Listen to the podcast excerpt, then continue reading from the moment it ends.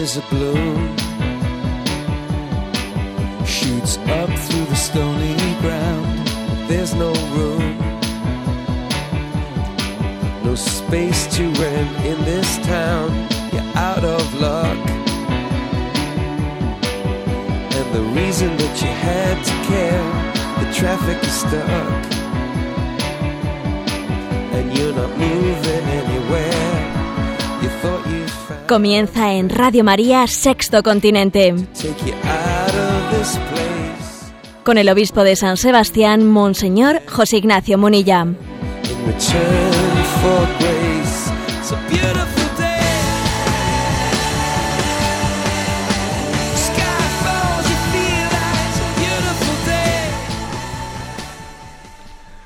Un cordial saludo a todos los oyentes de Radio María. Un día más, con la gracia del Señor, proseguimos este programa de Sexto Continente que los lunes y viernes realizamos aquí en Radio María, en la radio de nuestra Madre, de 8 a 9 de la mañana.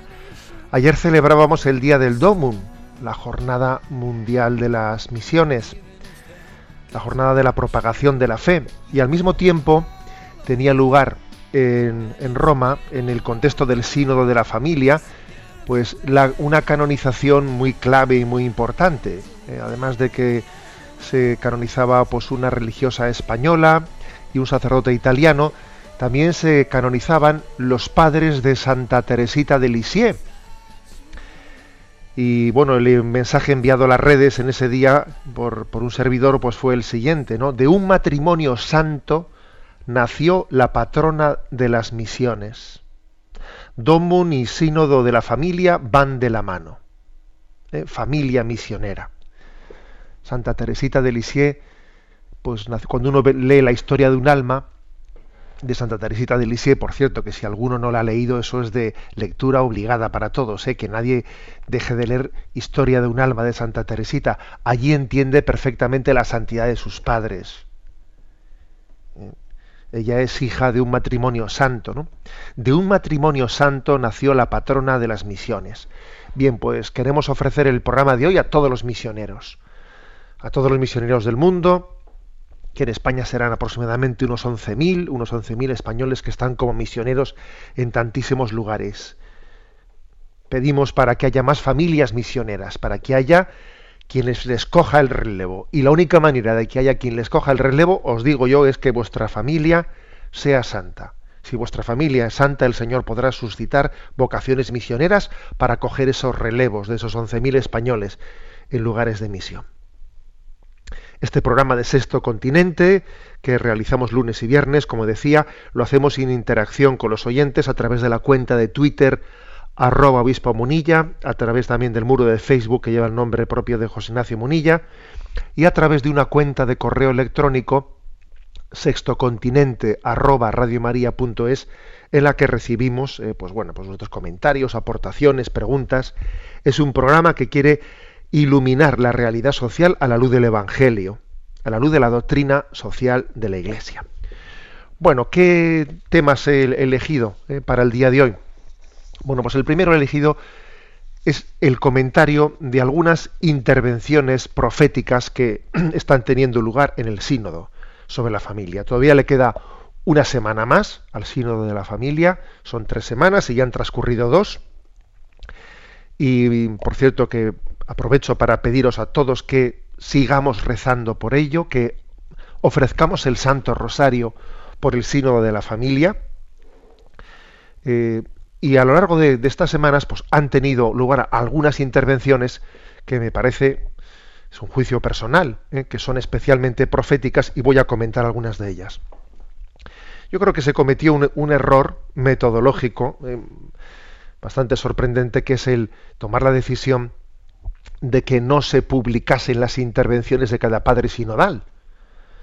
Eh, y, con el, según va el sínodo para adelante, la, pues la realidad demuestra que son que eso no era ni posible siquiera, porque claro, se van haciendo públicas los propios padres sinodales, muchos de ellos entregan a la prensa la, la intervención que han tenido, claro, y lo hacen a título particular, porque la organización del sínodo no publica lo que han dicho los padres sinodales, lo cual se presta se presta a, a confusión. ¿eh? Eso yo creo que ha sido un error bastante incomprensible en, las, en, plena sociedad de la comunicación y cuando los sínodos anteriores siempre se habían publicado ¿eh? directamente todas las intervenciones, ¿no?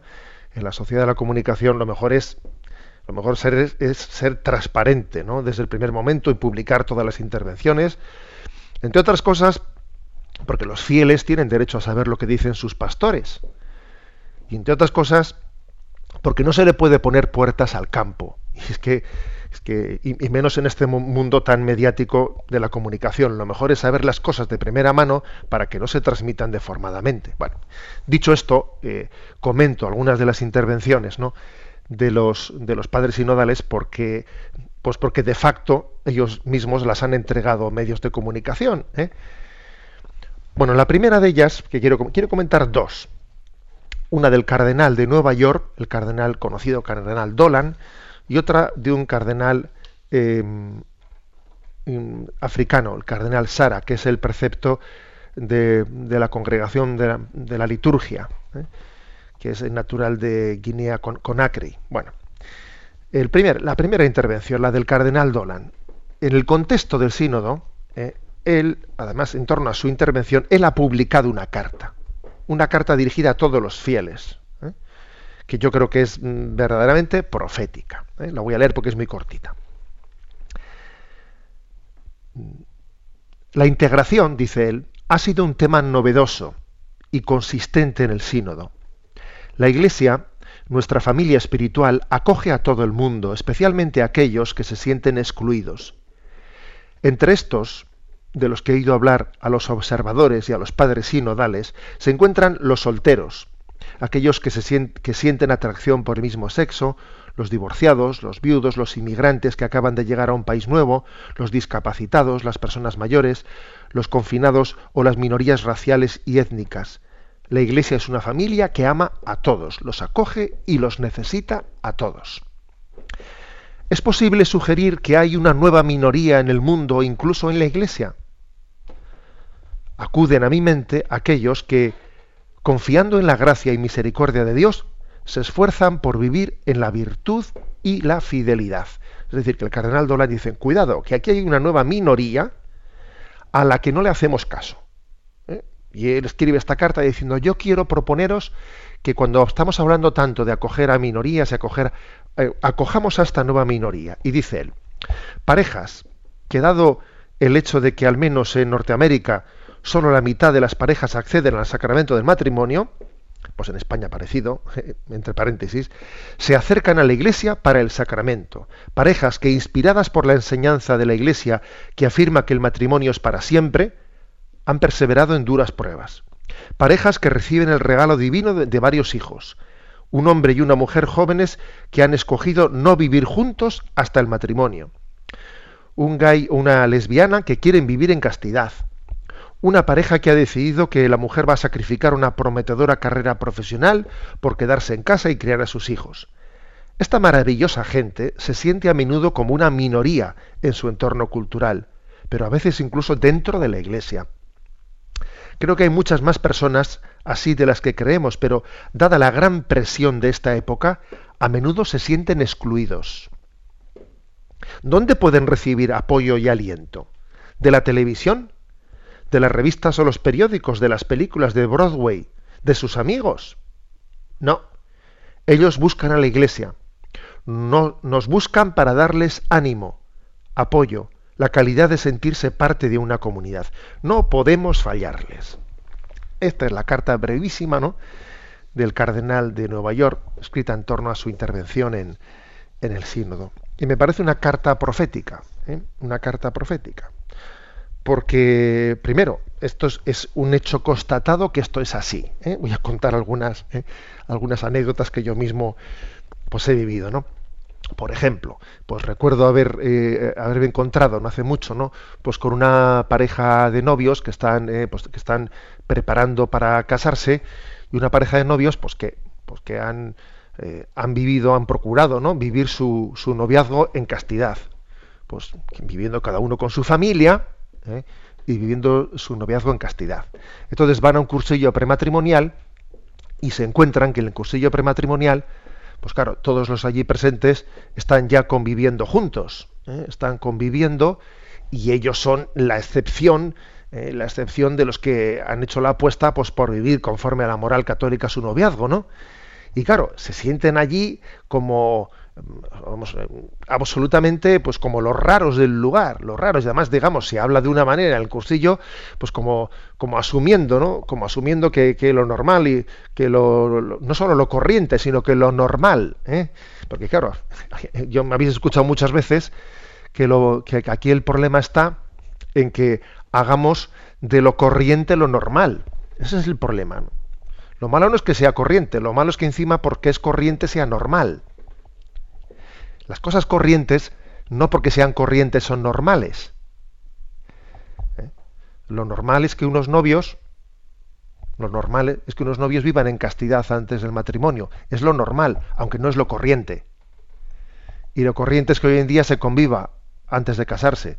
Es lo corriente, pero no es lo normal. Bueno, pues ¿qué ocurre?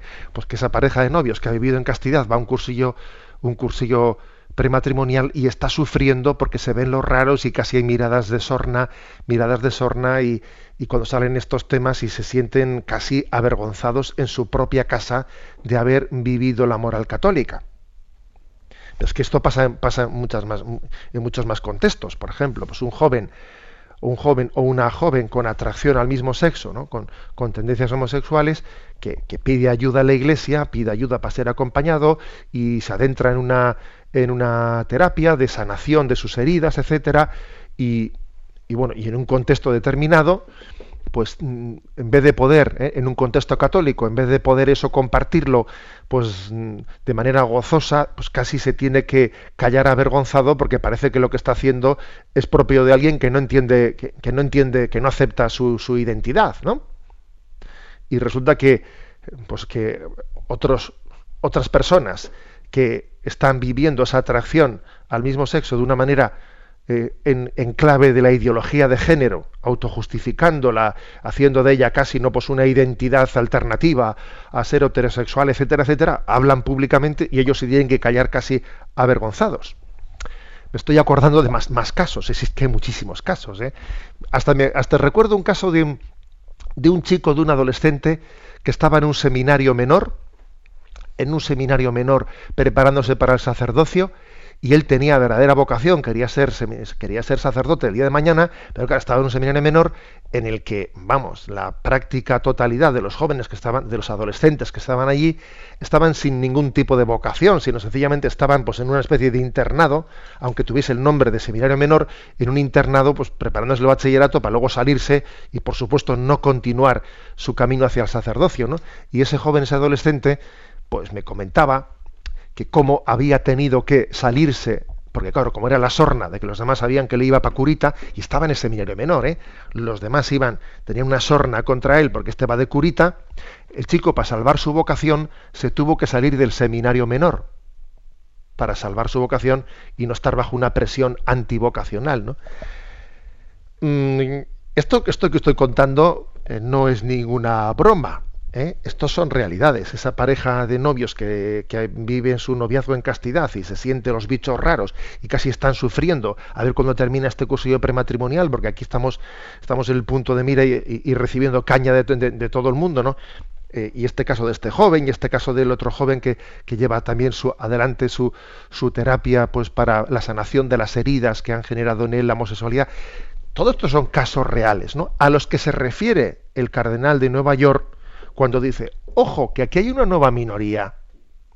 La nueva minoría, pues, por ejemplo, ¿no? de las familias generosas, las familias generosas que, que, han dado ¿no? el do de pecho, pues queriendo tener una familia numerosa, etcétera, y son ridiculizados en el barrio. Ridiculizados.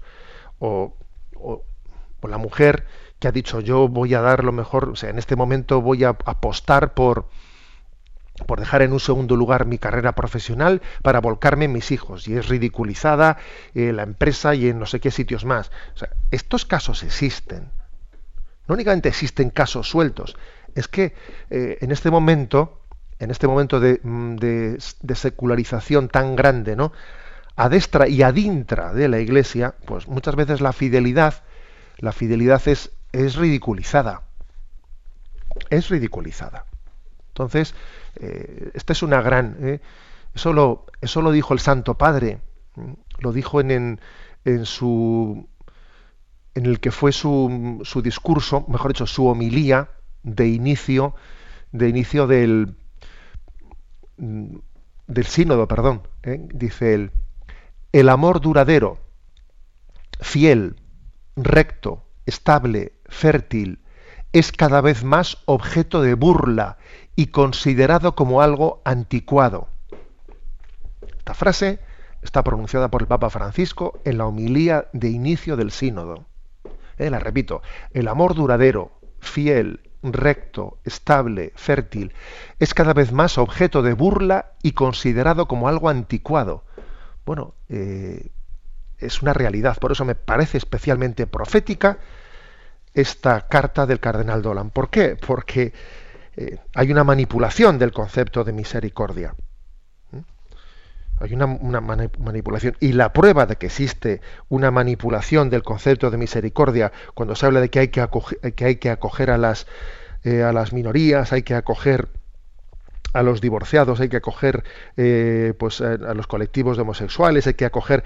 Cuando se dice todo eso, la prueba de que no es cierto, de que sea el espíritu de misericordia la que anime muchas veces eso, sino una confusión, ¿eh? sino una confusión de relativización de los principios, la prueba de que se está manipulando el concepto de misericordia es que precisamente no se tiene misericordia hacia las minorías, porque estadísticamente son minorías, que permanecen fieles ¿eh? al magisterio de la Iglesia. Con esas no se tiene minoría, con lo cual demuestra que no es verdad el principio de misericordia que se invoca, sino que se está, eh, se está utilizando el principio de misericordia confundiendo, confundiendo, intentando hacer de ella la excusa para la relativización de los principios. En el fondo es una invocación del principio de misericordia contrapuesta a la verdad moral. Y claro, cuando se contrapone la misericordia a la verdad moral, se corrompe no sólo la verdad moral, sino también se corrompe la propia misericordia. Por eso me parece especialmente luminosa la intervención del cardenal de, Nueva York. La segunda intervención del cardenal Sara. También se ha entregado, él ha entregado a la prensa su, su intervención. La verdad es que estos días estoy leyendo una biografía que se ha escrito, una, una entrevista ¿no? al cardenal Robert Sara, la, ha escrito el periodista Nicolás Díaz, es una os la recomiendo vivamente, ¿eh? es una joya de libro. Esta entrevista a este cardenal africano, Dios o nada, se titula. Es un cardenal de Guinea, de, de Guinea Conakry, y la verdad es que es impresionante ver el alma de un pastor en este libro, del cual estoy aprendiendo muchísimo. Bueno, bueno, pues fue en su momento el, el, obispo más joven del mundo. ¿eh? Fue el obispo más joven del mundo. O sea, es que Pablo VI lo hizo obispo con 33 años. ¿eh? Con 33 años fue hecho obispo, ha servido a la Iglesia en muchos lugares y actualmente ha sido nombrado por el Papa Francisco para sustituir al cardenal Cañizares en Roma, pues eh, al frente de la congregación de la liturgia. Bueno, por lo tanto su nombramiento es muy reciente, ¿no? Bueno, pues también el cardenal Sara ha hecho una, ha hecho una intervención en el sínodo profética, ¿eh? profética donde las haya. Y además también de pegar su tirón, su tirón de orejas ¿no? Eh, al propio sínodo para que sea transparente y para, que, y para que no se pliegue a la mentalidad de este mundo secularizado y del, de este occidente individualista, además de esto, ha hecho la siguiente lectura de la realidad. ¿no? Eh, ha advertido de dos grandes peligros que, que amenazan en la actualidad a la familia y a la sociedad. ¿Y cuáles son los dos grandes peligros? La, eh, una pinza, ¿no? Aquí hay como una pinza que tiene, que tiene, digamos, dos grandes peligros. Por una parte, la ideología de género y por otra parte, el terrorismo islámico.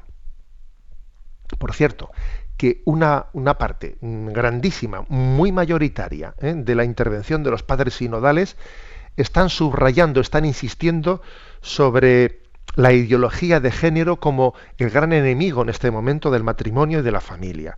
Es una de las, eh, de las afirmaciones más repetidas por los padres sinodales. Bueno, pero a lo que iba, el cardenal Robert, Sara eh, insiste en que aquí hay una pinza ¿no? entre la ideología de género y el terrorismo islámico. Como dos bestias del apocalipsis, dice él, ¿no?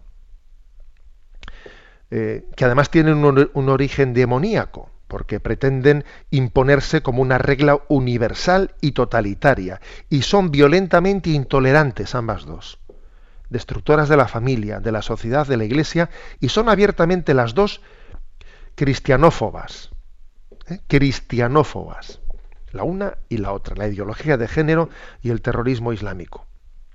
Y el cardenal Sara le pone rostro a estas dos amenazas. Por una parte, eh, pues la ideología de género tiene el rostro, pues por ejemplo, del lobby LGTB, del, grupo radical feminista Femen, de la multinacional abortista Planet Parenthood. Bueno, les pone, les pone nombre concreto. Como también eh, pues le pone nombre concreto a ese terrorismo islámico pues esas masacres islámicas que se han visto, por ejemplo, pues el 26 de junio en Francia, en Somalia, en Túnez, etcétera, todos estos atentados islámicos y toda la presión del fundamentalismo islámico que quiere infiltrarse ¿no? en Occidente y que está adueñándose de, de, Oriente Medio y de ciertos países africanos. El cardenal Sara señala que nuestra sociedad se enfrenta, por un lado, a la desintegración de la familia en el occidente secularizado, a través del divorcio rápido y fácil, del aborto, de las uniones homosexuales, de la eutanasia, y por otro lado, ¿eh? nos enfrentamos a la pseudofamilia del Islam ideologizado que legitima la poligamia, la subordinación femenina, la esclavitud sexual, el matrimonio infantil. Por un lado, ¿eh? por un lado, divorcio rápido, aborto, uniones homosexuales, etcétera, y por el otro lado, eh, pues poligamia, mujer esclavizada, esclavitud sexual, matrimonio infantil. Ahí tienes, ¿no? Por un lado y por otro, ahí tenemos por los dos lados esta pinza, pinza contraria a la familia, ¿no? Entonces él dice, por un lado está el está lo que se llama el homo, la homogamia, por otro lado está la poligamia. Por el lado de la, ideología de género ¿eh? se propone la homogamia. Por el lado del fundamentalismo islámico se propone la poligamia. Pues él dice, pues nosotros no vamos a servir ni a una deformación del matrimonio y de la familia ni a la otra, sino que vamos a proclamar la belleza de la familia en la monogamia. Nosotros no queremos ni la homo homogamia ni en la poligamia, creemos en la monogamia. Creemos en que Dios los creó hombre y mujer y que nos creó distintos, iguales en dignidad, pero distintos y complementarios, capaces de comunión ¿eh? en ese encuentro entre el hombre y la mujer. Bueno, me parece que me parece que ha sido una intervención, como os diría yo, pues especialmente luminosa la, la del cardenal Sara, ¿no? Haciendo pues una una visión, eh, una visión global de lo, de lo, que está, de lo que está ocurriendo, ¿eh? de lo que está ocurriendo. Porque fuimos tan tontos, ¿eh? fuimos tan tontos cuando ocurrieron aquellos atentados de, de, París, de aquella revista satírica, etcétera, de decir, ¿no? Pues todos somos, todos somos Charlie, ¿no? Fuimos tontos, ¿no? En el sentido que frente al fundamentalismo islámico, nosotros eh, nos presentamos como que el rostro de Occidente se identifica con esa, revista satírica eh, totalmente dentro del espectro ideológico de la ideología de género, ¿no? es decir, caímos en la, con, ese lema de todos somos Charlie, diciendo la alternativa al fundamentalismo islámico es nuestro laicismo, nuestro laicismo y nuestra ideología de género occidente. Si eso es así, estamos perdidos, porque esa batalla, esa batalla está perdida porque entre otras cosas, entre otras cosas, los fundamentalismas, eh, fundamentalismas, fundamentalistas, perdón, islámicos, ellos tienen, tienen una capacidad de inmolación que en el otro lado no existe. No, la única manera de afrontar ese reto es entender que nosotros no somos ni una cosa ni la otra. Frente al fundamentalismo islámico que promueve la poligamia y la manipulación de la mujer, la utilización de la mujer como una esclava, creemos en la dignidad del matrimonio y creemos en que Jesús le pide al hombre y a la mujer el mismo esfuerzo de fidelidad. ¿eh? Cuando Jesús dice, y si uno se casa de su, y si uno se divorcia de su mujer y se casa con otra comete adulterio, y si una se divorcia de su marido y se casa con otro comete adulterio, es de Jesús pone al mismo nivel la exigencia moral entre el hombre y la mujer. Y por otra parte, frente a, la ideología de género, nosotros eh, proclamamos, proclamamos la verdad de la naturaleza, la verdad de la naturaleza en la que hombre y mujer, eh, en ellos no percibimos la imagen y semejanza de Dios en una igual dignidad, pero en una distinción y en una diversidad que les hacen capaces para la comunión. Bueno, pues esta es la, eh, el comentario primero que quería hacer. Bueno, ahí voy a introducir un breve, no, pues, momento musical anunciando una cosa y es que este jueves aquí en San Sebastián se va a hacer un homenaje pues a, Tomás Aragüés. Eh, el jueves 22, aquí en el, en, el Cursal de San Sebastián, pues se ha organizado este, este homenaje. ¿Quién es Tomás Aragüés? Pues a muchísimos oyentes les suena, por supuesto, Tomás Aragüés, nacido en el año 35, o sea que ya tiene su edad avanzada, tiene ya sus 80 eh, años, pues en el año, o sea, a los cinco años se trasladó aquí al País Vasco, nació en Teruel, en un pueblecito, se trasladó a los cinco añitos a Baracaldo y realizó sus estudios musicales en el Conservatorio de Bilbao. Eh, tiene una copiosa producción musical, litúrgica especialmente, ¿no? Allá por el año 1964, pues él pues dio a luz esa misa cantada en castellano, que es la que en toda la iglesia de España pues hemos vivido de ella y seguimos viviendo de ella, ¿no? En gran parte. El Señor ten piedad es de Señor, ten piedad. Bueno, eso, eso es de Tomás Aragüés, ¿no? Eh, bueno, después hay que decir que él, eh, pues que ha sido director del Conservatorio de San Sebastián, eh, fundador del conjunto barroco de San Sebastián, director del coro EASO, director de la orquesta del conservatorio. Bueno, pues digamos también, especialmente aquí en San Sebastián, ha tenido pues una presencia muy grande, ¿no? Pero la liturgia de la Iglesia en España le debe muchísimo y se le va a hacer este homenaje pues este jueves. Bueno, pues para, para que nos demos cuenta de quién es Tomás Aragüés, vamos a escuchar eh, el Gloria, una de sus de esa misa famosa del año 1964 eh, cantada en esta ocasión por la, Escolanía, por la Virgen del Camino, escuchamos el Gloria de Tomás Aragüés. Bueno,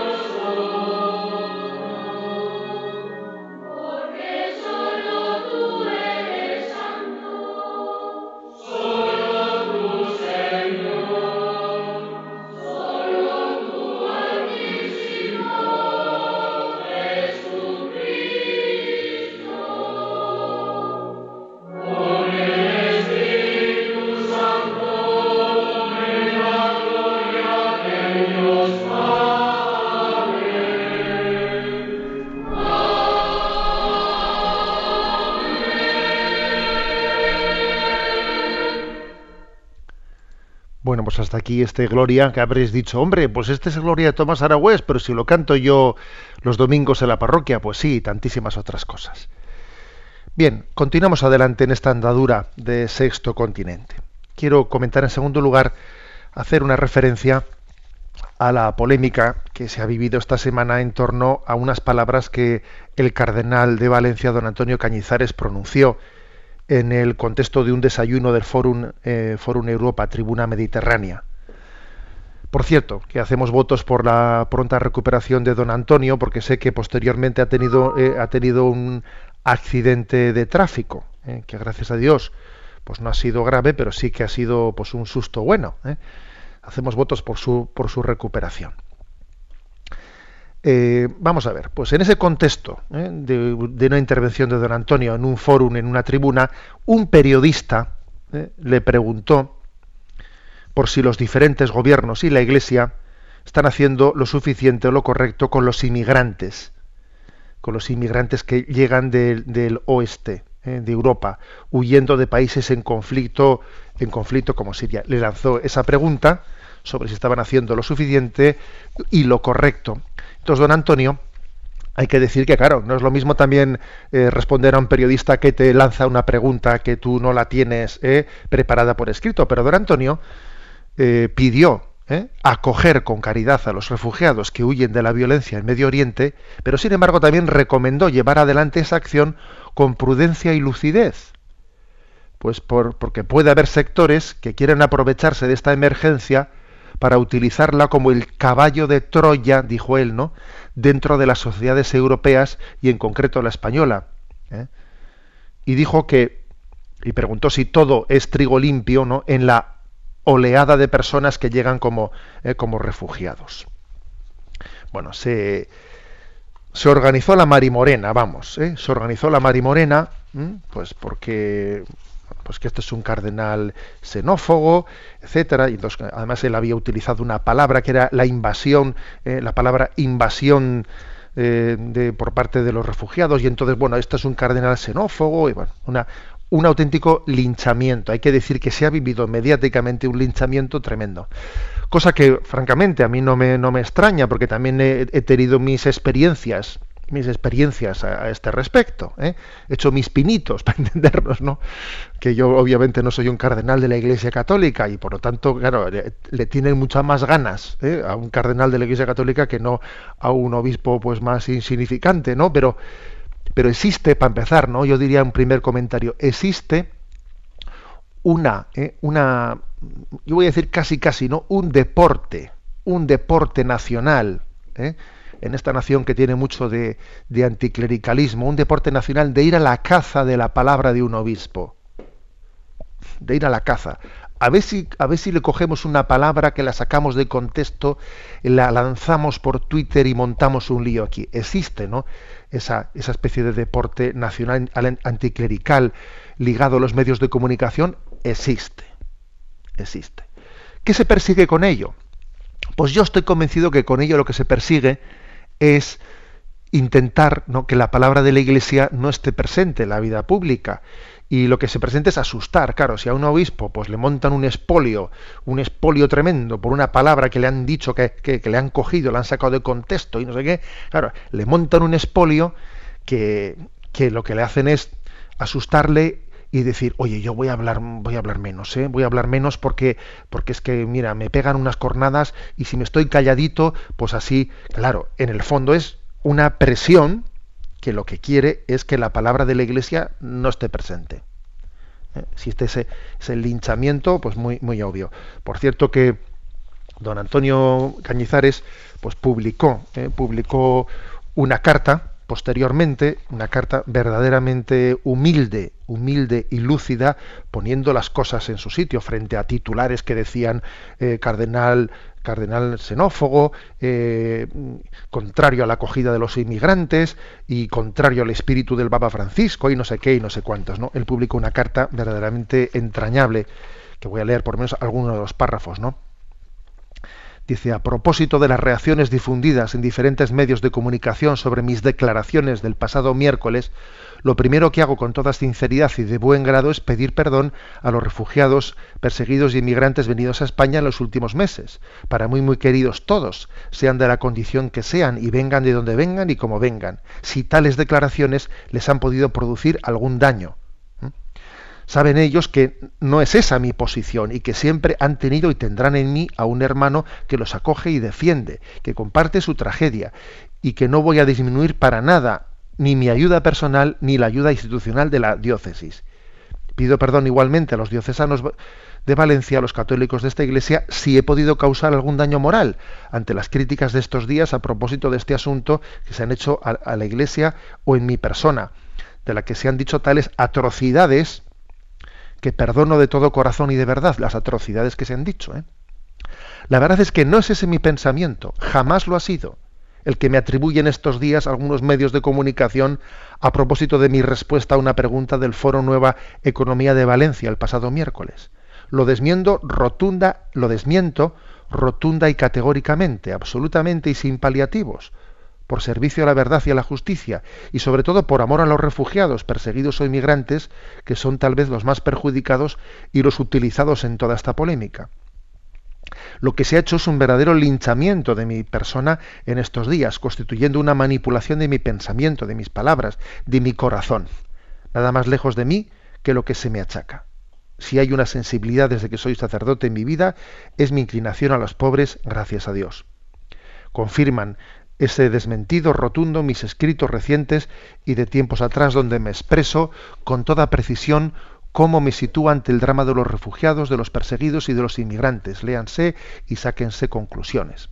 Y sobre todo confirman este desmentido mis obras, las que directamente he llevado a cabo en este sentido en favor de los pobres y combatiendo la pobreza, promoviendo eh, promoviendo tanto en mi actual diócesis de Valencia como en las diócesis que anteriormente he servido eh, con, un testimonio fehaciente de lo que he dispuesto y ordenado a mis colaboradores en tema de viviendas, alojamientos, medios económicos, gestiones en favor de la acogida de, inmigrantes y refugiados, etcétera, etcétera. Sigue adelante la carta. Bueno, pero aquí lo que es lo que es impresionante es, por una parte, ver, ¿no? Ver esas, ver esa, eh, ese ejemplo concreto ¿eh? de linchamiento mediático anticlerical, ¿no? que saca una palabra de contexto. Y también lo que es impresionante es ver la incapacidad, la incapacidad de poder abordar un tema, un tema en toda su complejidad. Porque los temas hay que abordarlos en toda su complejidad y no, y no hacer de ellos una, una, una caricatura.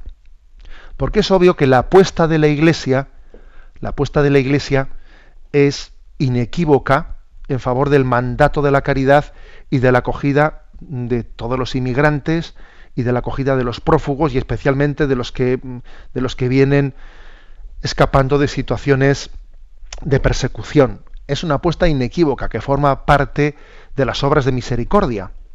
Máxime cuando en esta ocasión tenemos además una obligación añadida moral, una obligación moral añadida porque somos nosotros los que hemos provocado en gran medida pues este tipo de diásporas. Con una política internacional digo nosotros me refiero a Estados Unidos y determinados países europeos que apoyamos con una con un error geoestratégico tremendo una intervención en Medio Oriente que ha convertido aquello en bueno pues en unos estados erráticos en unos estados que están a merced del fundamentalismo islámico. Somos culpables de esa auténtica, ¿no? Esa auténtica desastre humanitario y tenemos todavía más, más deber moral, ¿no? En esa, en esa acogida. Además, no nos olvidemos que detrás de, estos flujos migratorios tan grandes está un tema de fondo, que es que el rechazo de Europa a la humana evite, ¿eh? allá en el año 68, ese rechazo ha hecho que Europa haya envejecido tremendamente, tremendamente, y eso hace que ¿sabéis que en España se necesitarían 260.000 nacimientos más eh, para poder eh, para que pudiese haber un relevo generacional con los españoles que si no fuese por la llegada de los inmigrantes estaríamos perdiendo 260.000 al año 260.000 nacimientos más necesitaríamos. Vamos, o sea, es decir, que somos nosotros los que por nuestra falta de natalidad, por los que por nuestro suicidio demográfico, que tiene su origen en la falta de esperanza y falta de apertura a la vida, los que hemos puesto a Europa en una situación que necesita totalmente la, inmigración. O sea, este es el tema. Este es el tema. O sea que, por lo tanto, esto, esto está claro. Pero es que el hacer esta, esta, esta reflexión, que por cierto, ¿eh? no se hace muchas veces de cuál, dónde está el origen, ¿eh? el origen de estos flujos migratorios, esto no quita para que tengamos la, la capacidad, la clarividencia de poder ver también que en esos flujos migratorios hay, sin duda, ¿no? El fundamentalismo islámico lleva también una estrategia. Está, está llevando adelante una estrategia. Y obviamente, por ejemplo, sabemos que en Europa, pues muchos, en muchos eh, imanes, imanes que han sido expulsados por ser fundamentalistas de Arabia Saudí, pues curiosamente están encargándose de las comunidades islámicas aquí en Europa. O sea, los imanes que por fundamentalistas han sido expulsados de Arabia Saudí son los que vienen aquí ¿eh? a hacer de animadores ¿eh? religiosos de las comunidades islámicas en muchos lugares, en muchos obviamente no son todos, ¿no? en muchos lugares de Europa y además bueno pues es que eh, existen estadísticas estadísticas muy fuertes sobre cuál es cuál es la percepción por ejemplo de con los sirios no se ha hecho pero sí con los iraquíes que, que escaparon y llegaron en el año 2013 a Europa y entonces hay un tanto por ciento de pensamiento fundamentalista islámico en ellos grandísimo ¿eh? entonces que, que un arzobispo hable también al mismo tiempo que afirma incondicionalmente la acogida la acogida misericordiosa, que hable al mismo tiempo también del riesgo de ese caballo de Troya que el fundamentalismo islámico está llevando. Bueno, pero, pero ¿por qué somos tan por somos tan incapaces de ver, de ver la realidad en todos sus matices? Por cierto, que recuerdo que en el, mes de septiembre, eh, el mes de septiembre, pues Arturo Pérez Reverter, que no creo que sea precisamente una hija de la caridad, ni, alguien eh, que, esté, que esté representando el pensamiento de don Antonio Gañizares, Arturo Pérez Reverter publicó un artículo muy, vamos, muy curioso, que desde luego yo no suscribiría al 100%, pero que tenía intuiciones muy, muy potentes, ah, recordando, tenía como título Los godos, los godos del emperador Valente, hablando de, que, de cómo, cómo precisamente el imperio romano ¿eh? se vino abajo, se vino abajo pues por la entrada de los godos en el dentro no, no como ¿eh? no dentro de una guerra, ¿no? sino dentro de por, eran eran presionados, estaban siendo presionados los godos por el avance de las hordas de Atila y entonces pues el imperio abrió las puertas en la frontera del Danubio en el año 376 a todos los godos que huían, entraron dentro y finalmente desde dentro se hicieron con el, con el imperio romano. ¿no? Eh, ese es el título del artículo de, eh, de, Arturo Pérez Reverter, Los godos del emperador Valente. Pero sobre todo, sobre todo hay que decir que la clave, la clave de, de esta decaída, caída del imperio romano, o, la, la clave de la caída de esta Europa, está en nuestra falta, ¿eh? en nuestra falta de identidad. Porque claro, esos que llegan, esos que llegan, se encuentran en una Europa sin identidad, que tiene fecha de caducidad, que se encuentra en liquidación por derribo, incapaz de sostenerse, de defenderse que ya solo tiene dinero, esta Europa solo tiene dinero, y el dinero mantiene a salvo un ratito, nada más. Esta última frase que, he leído es precisamente de ese artículo de Arturo Pérez Reverter. El gran problema está en que, en, que esa estrategia ¿no? del, caballo de Troya es muy factible, es muy factible ¿por qué? Porque nosotros tenemos una Europa sin identidad. Hasta el punto de que Angela Merkel, la presidenta de Alemania, también en un círculo, ¿no? Eh, en un círculo, pues en una conferencia recientemente pronunciada, pues ella pronunció una frase, desde luego que uno que yo la, mandé a las redes sociales, ¿no? y la mandé con el siguiente título. ¿Se imagina alguien al el presidente de, de, gobierno de España diciendo esto? Porque ella dijo, ante el peligro de islamización de Europa, ella pide volver a la iglesia y leer la Biblia. Y anteriormente ya había hecho unas declaraciones que decían, ¿no? Aquí no es que haya muchos musulmanes, lo que hay es pocos cristianos.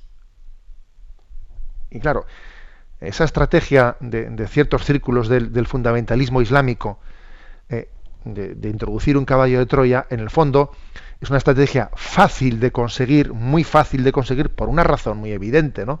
Por la razón de que nosotros, de que se encuentran con una Europa que es la Europa sin alma, una Europa sin alma, sin alma cristiana. Y entonces, pues claro, es facilísimo hacerse, eh, hacerse con ese lugar. No tiene natalidad, ellos tienen una natalidad tremenda, etcétera, etcétera, etcétera. Bueno, que algo tan evidente dicho por un, eh, dicho por un eh, arzobispo cardenal de la Iglesia Católica provoque la escandalera que ha provocado, es casi como decir, aquí es que lo políticamente correcto impide pensar lo políticamente correcto impide hablar, impide tener capacidad de, expresión y de discernimiento. Bueno, pues nada, damos, su, damos un abrazo a don Antonio, a don Antonio Cañizares, como he dicho, pues le pedimos ¿no? pues su, su pronta recuperación de ese pequeñito accidente que nos hemos enterado por los medios que se ha producido. Y nada, y seguimos, seguimos adelante. Estaba diciendo antes que tenemos el jueves próximo aquí en el Cursal de San Sebastián pues una, eh, un homenaje a don Tomás Aragüés. ¿eh? Bueno, pues vamos a poner aquí otra de sus conocidas canciones, El Aleluya de Tomás Aragüés, para que veáis hasta qué punto hemos bebido y seguimos bebiendo, ¿no? Pues de este compositor de música religiosa. Aleluya, aleluya.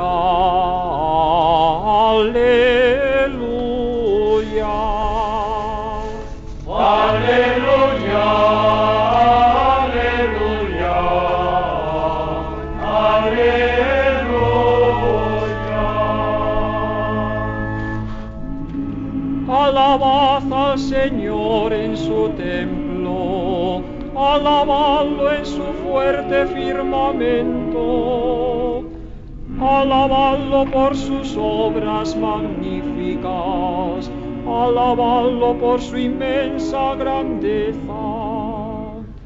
Alabadlo tocando trompetas, alabadlo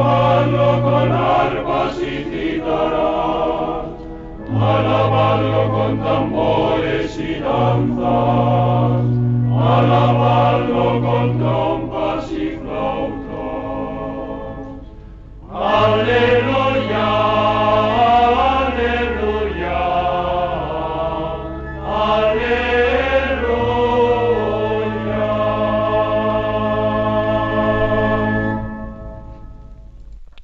Bueno, pues aleluya. Eh, seguimos adelante en esta edición del programa Sexto Continente. Sabéis que solemos tener también nuestra interacción con los, eh, con los oyentes a través de una cuenta de correo electrónico sextocontinente arroba radiomaria.es en la que soléis presentarnos algunas preguntas, algunas dudas. Y a Cristina, que está en la emisora de Madrid, le vamos a pedir que nos presente pues las preguntas seleccionadas esta semana. Buenos días. Muy buenos días, monseñor. La primera es de Marta, que nos dice, escuché en el programa anterior su comentario sobre la decisión de las monjas de la Madre Teresa de Calcuta, que se han negado a colaborar con la entrega de los niños en adopción a solteros, y no le voy a negar que me sentí turbada por el hecho de que soy madre soltera y me pregunté en qué medida eso me puede afectar a mí. Vamos a ver. Eh, recuerdo también que hice, hice referencia a que algún, algún troll eh, había entrado pues en la cuenta con la que yo puse esa referencia de la actitud valiente y coherente de las religiosas misioneras de la caridad, ¿no? de la Madre Teresa de Calcuta, de negarse a colaborar en la entrega ¿no? de, de niños a, solteros.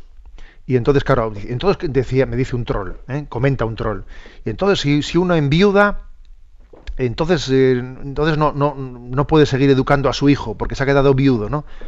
y comenté, pero qué tontería. ¿eh? A ver, obviamente ese razonamiento es absurdo. ¿eh? Y obviamente también eso aplíquese, aplíquese al caso de una madre soltera o de una persona que ha sufrido una, una separación. Vamos a ver, una cosa es una cosa es que en la vida pues uno uno se queda viudo pues porque ha habido un accidente, porque una enfermedad. Una cosa es que uno tiene la desgracia de haber de haber tenido que sufrir una separación inevitable, que a veces hay separación, a veces hay separaciones inevitables. Hay que intentar evitarlas, obviamente, pero algunas son inevitables. ¿eh? También hay, también hay situaciones en las que uno, una es madre soltera. Madre soltera, pues porque, porque, porque ha acontecido de una manera en la que un padre no ha querido reconocer, reconocer ese hijo.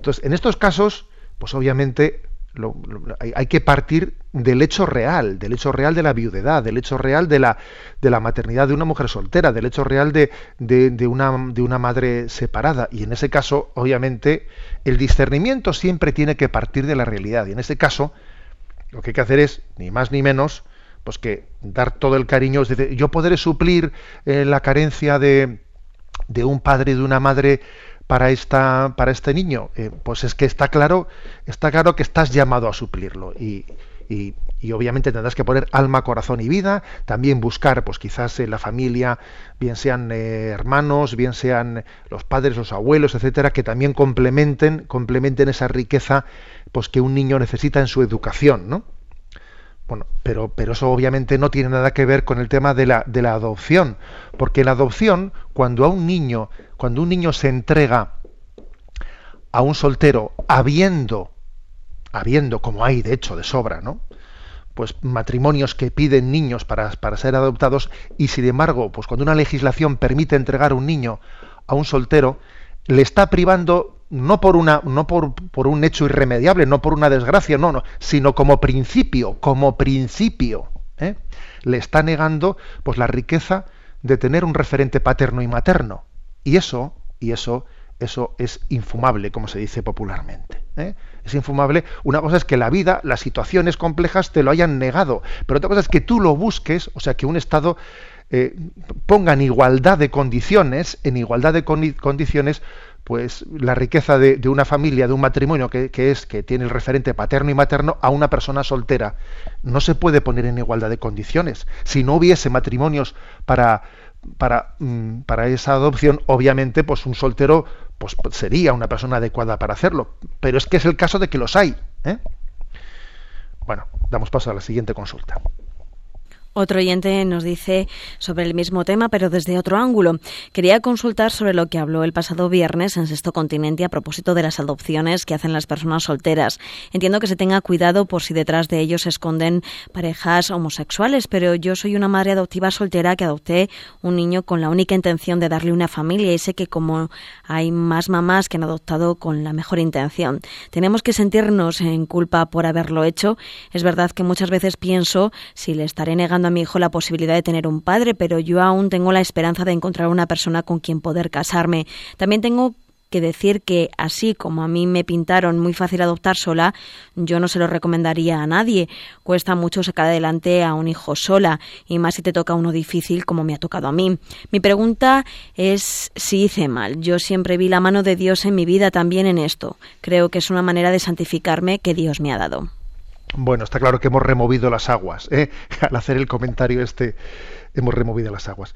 Vamos a ver. Eh, interesante también esta aportación de esta oyente, que es una, que es una, una mujer soltera, una mujer soltera que adoptó un, niño. Muy interesante, por ejemplo, cuando ella dice que a mí me pintaron que era más fácil adoptar y, y ahora no se lo recomendaría a nadie porque cuesta mucho sacar adelante a un hijo sola. Dice, más si te toca uno difícil. Es que las adopciones casi siempre suelen ser muy difíciles, porque los niños que se adoptan obviamente están heridos, muy heridos, ¿eh? muy heridos. Entonces necesitan unas referencias pues, pues muy potentes para poder llevar adelante una educación eh, partiendo, bueno, contando con esas heridas, ¿no? Entonces a veces hacemos una, una imagen un poco idílica de las adopciones, pero hay que tener una gran madurez ¿eh? para poder adoptar niños que tienen ese grado de heridas interiores. ¿eh? Eh, de todas maneras, para discernir, yo, yo le, respondo al oyente, pues bueno, pues es obvio que ya no tenía conciencia, o sea, que dice, yo obré mal, pequé, a ver, el obrar mal y el pecar también es, es proporcional al grado de conciencia que tiene uno de las cosas y es posible que ya no tuviese el grado de conciencia pues que tiene ahora pero lo que está claro es que ahora lo que tiene que hacer ¿eh?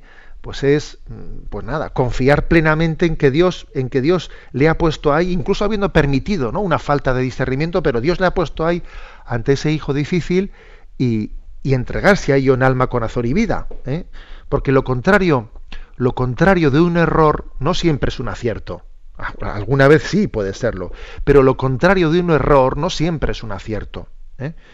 Entonces, es, un hecho que, que, esta mujer pidió ese hijo en adopción y ya lo tiene. ¿Y ahora qué va a hacer? Como, como me falta a mí la referencia paterna, eh, voy a echarme atrás. Un momento, ¿eh? un momento. Esa referencia, esa referencia, eso hubiese sido un discernimiento anterior, pero no ya partiendo del momento presente. ¿eh?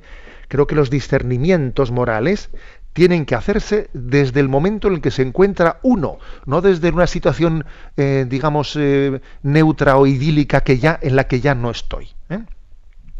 Bueno, tenemos más preguntas, pero las dejaremos para, para el próximo programa, porque la verdad es que el tiempo corre, corre muy rápido. La bendición de Dios Todopoderoso, Padre, Hijo y Espíritu Santo descienda sobre vosotros. Alabado sea Jesucristo.